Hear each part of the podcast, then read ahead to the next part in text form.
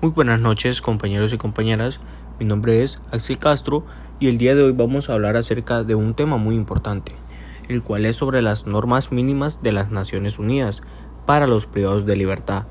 Dentro del principio fundamental de este tema, podemos decir que las normas deben de ser aplicadas de forma imparcial y no se debe de hacer diferencia de tratos fundados en perjuicio, principalmente de raza, color, sexo, religión opinión política o cualquier otra opinión de origen nacional o social, de nacimiento u otra situación cualquiera. Por lo contrario, importa respetar las creencias religiosas y los preceptos morales.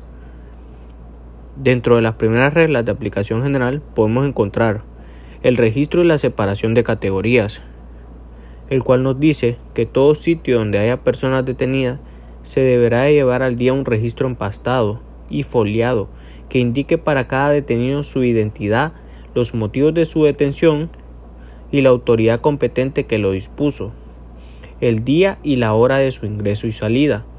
Los reclusos pertenecientes a categorías diversas deberán de ser alojados en diferentes establecimientos o en diferentes secciones dentro de los establecimientos, según su sexo y edad, sus antecedentes, los motivos de su detención y el trato que corresponda aplicarles los locales destinados a los reclusos y la higiene. Las celdas o los cuartos destinados al aislamiento nocturno no deberán de ser ocupados más que por un solo recluso. Cuando se recurra a un dormitorio de estos, deberán de ser ocupados por reclusos cuidadosamente seleccionados, reconocidos como aptos para ser alojados en esas condiciones.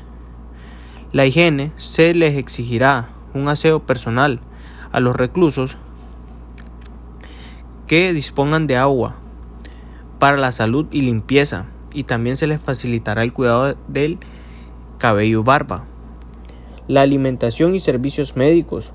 Todo recluso recibirá una buena alimentación de buena calidad, bien preparada y servida, cuyo valor nutritivo sea suficiente para el mantenimiento de su salud y de sus fuerzas. Dentro de los servicios médicos, todo establecimiento penitenciario dispondrá de un médico calificado que deberá de poseer algunos conocimientos psiquiátricos. El médico estará única y exclusivamente para velar por la salud física y mental de los reclusos. Dentro de la segunda parte de las reglas aplicables a categorías especiales encontramos los principios rectores. Estos tienen por objetivo definir el espíritu conforme al cual deben de administrarse los sistemas penitenciarios y los objetivos hacia los cuales deben conforme a la declaración hecha en la observación preliminar.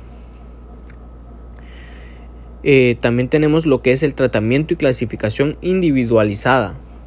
El tratamiento de los condenados a una pena o medida privativa de libertad debe tener por objeto que la duración de la condena lo permita, inculcarles la voluntad de vivir conforme a la ley, mantenerse con el producto de su trabajo y crear en ellos la aptitud para hacerlo, a fin de facilitar el tratamiento encaminando a su readaptación social.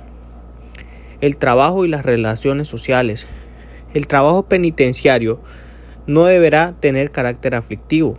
Todos los condenados serán sometidos a la obligación de trabajar a vida cuenta de su aptitud física y mental, según determine el médico se proporcionará a los reclusos un trabajo productivo.